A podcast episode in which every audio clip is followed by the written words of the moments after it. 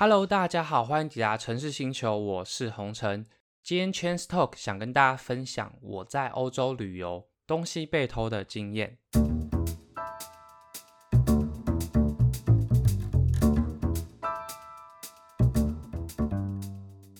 事情是这样的，就是在我英国工作结束之后，邀请爸妈哥哥到欧洲找我嘛。那我的计划是我们从英国接着法国、荷兰、瑞士，他们再从英国坐飞机回台湾。发生在法国到荷兰的这一段，当时我是订了一个国际知名的叫 Thalys 大力士火车。先跟大家介绍一下这个火车好了，它的外观呢都是红色的，然后有流线型的设计，感觉就是一个跑很快的高速列车。它时速最高可以到三百公里，其实跟我们台湾高铁速度是差不多的。它行经的地点有法国、荷兰、德国跟比利时这四个国家的各大城市，非常的方便哦。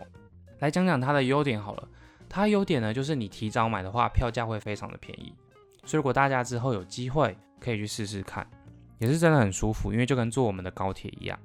那再来从法国到荷兰，我会选择。坐大力士火车原因，还有它方便许多诶，相较于飞机而言，因为你飞机还要提早两个小时到郊区的机场去候机嘛，那你从市区到郊区这段路程也是不短，也是会浪费一些时间。而且从法国到荷兰之后，荷兰机场也在郊区，还要从郊区再坐车到市区，这样林林总总加上在机场可能海关啊安检。各种的步骤就也要三四个小时，真的蛮耗时间的。那像这次我从法国到荷兰只有坐火车哦，那火车的路程大概就是最快三小时会到，最慢四小时会到，而且一到就是市区市中心。法国是在中央北站上车嘛，那中央北站就是一个在巴黎很市区的一个火车站。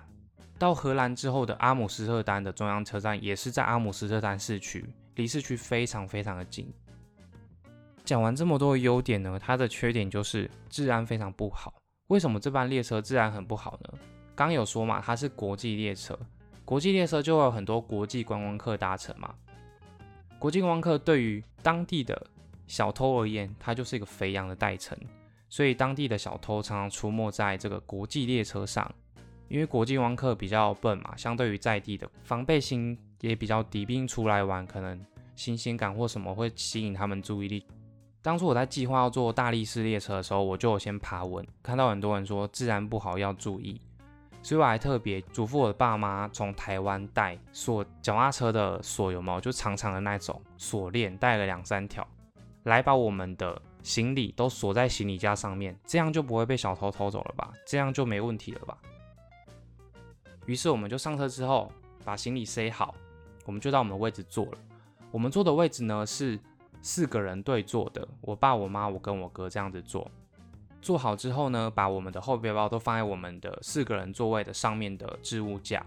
于是就这样子出发了。我们从法国到荷兰这之间会经过很多的大城市，所以他就会在大城市停一下，有人下车，有人上车嘛，很正常。那车子这样开开开开到了比利时安特卫普。那这时候就有人经过我们的位置的时候，不小心把他的钱弄掉了。于是坐在比较靠左道的我爸跟我哥就帮忙捡，因为有些钱掉的比较里面，在我们的我们的那个桌子下方。我爸就跟我妈说：“哎，那边有掉钱。”就是我妈也帮忙捡一下。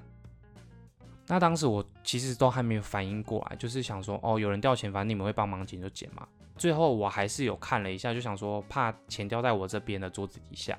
我就帮忙看了一下，那也没有。那那个人也表示说，他掉的钱都已经捡到了，这样跟我们很有礼貌的道谢。之后呢，车子又出发了，从安特卫普呢出发到了荷兰的史基普机场站啊，接着经过了鹿特丹站，最后到了荷兰的终点站，也就是他们首都阿姆斯特丹的中央车站。于是快到的时候，我们就开始收拾我们的桌面啊，把一些吃的东西、喝的东西都收一收。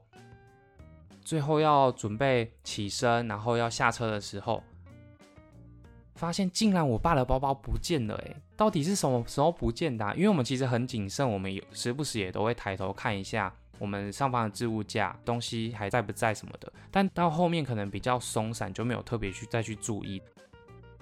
我就很快的去寻找站务人员，跟他说：“哎，我们东西被偷了！”因为其实很多人常常被偷东西，他就说：“我不是跟你们说东西都要顾好吗？为什么还会被偷走？”现在我们也是无能为力啊，因为小偷不知道哪时候把你偷走，早就已经跑走了，根本就不可能找得到。你们要做笔录吗？我是建议你们不要啦，因为做笔录其实也没什么用，东西其实也找不太回来，补偿的部分就更不用讲了。于是后来我们就检讨说，哦，原来是当初我们到安特卫普站的时候，那一个说钱掉下来的人要我们帮忙找，他是故意把钱撒在我们桌子底下。于是我们四个人都低下头帮他找的时候，他的伙伴就抽走那个最大的包包，也就是我爸的包包，也就是最靠近车门的那个包包。这真的是一个新手法，就是故意撒钱要你帮忙捡，利用你的好心，然后趁这时候行窃。那最后我们也就没有做笔录，因为我们知道东西也拿不回来了。但庆幸的是，还好我爸是一个很谨慎的人，我爸就把他重要的护照啊、钱包都放在身上。那像我妈、我哥跟我就都把重要的东西都放在包包里面。还好那个小偷他没有抽走我们这三个人的包包，不然我们就还要去重办护照啦，很麻烦。至于放在置物架上面那个大包包，是一个有点破旧，但是很大，然后里面塞满满的东西的包包。可能小偷觉得说，哦，那里面东西很值钱，就把那个抽走。没想到那个包包里面放的就是一些衣物，而且还有那种前一天可能刚洗好澡、脏脏臭臭的衣服。然后我们就觉得很好笑，于是我妈跟我哥还有我就笑得很开心，想说出来玩就开心一点嘛，然后刚好也可以帮爸爸换一个包包这样子。我觉得比较生气的应该是那个小偷吧。偷到的那个包包里面是放了可能发臭的衣服，还有一些其他不重要的东西。他应该会很生气的把那个包包摔在垃圾桶或什么之类的吧，我也不知道。不过这个故事呢，主要就是告诉大家说，有这样的新招数，我觉得这也是住在城市人会比较冷漠的原因，因为大家可能热心助人，结果反而自己会受到伤害。所以说，如果大家之后有机会到欧洲，这种新招数一定要记起来。有人钱掉下去，你就不要帮忙他捡了。而且提醒大家一下，我觉得国外的自然真的没有像台湾这么好。像你在欧洲旅行啊，坐在餐厅的外面吃东西，包包尽量都放在你的脚上，不要放在旁边的椅子。手机一定是不要放在桌面上的，因为这都很容易被小偷盯上。还有啊，像是在伦敦的。市区的闹街上很常发生手机被抢走的情况，因为你就边滑手机边走嘛。他们那种惯窃的手法就是后面会有骑士骑得很快，然后经过你就直接把你手机抽走，然后再很快的骑走，要怎么喊要怎么叫都来不及。所以大家到国外旅游，真的还是都要注意自身财物还有自身的安全哦。好啦，那以上就是这周 Chance Talk 的分享。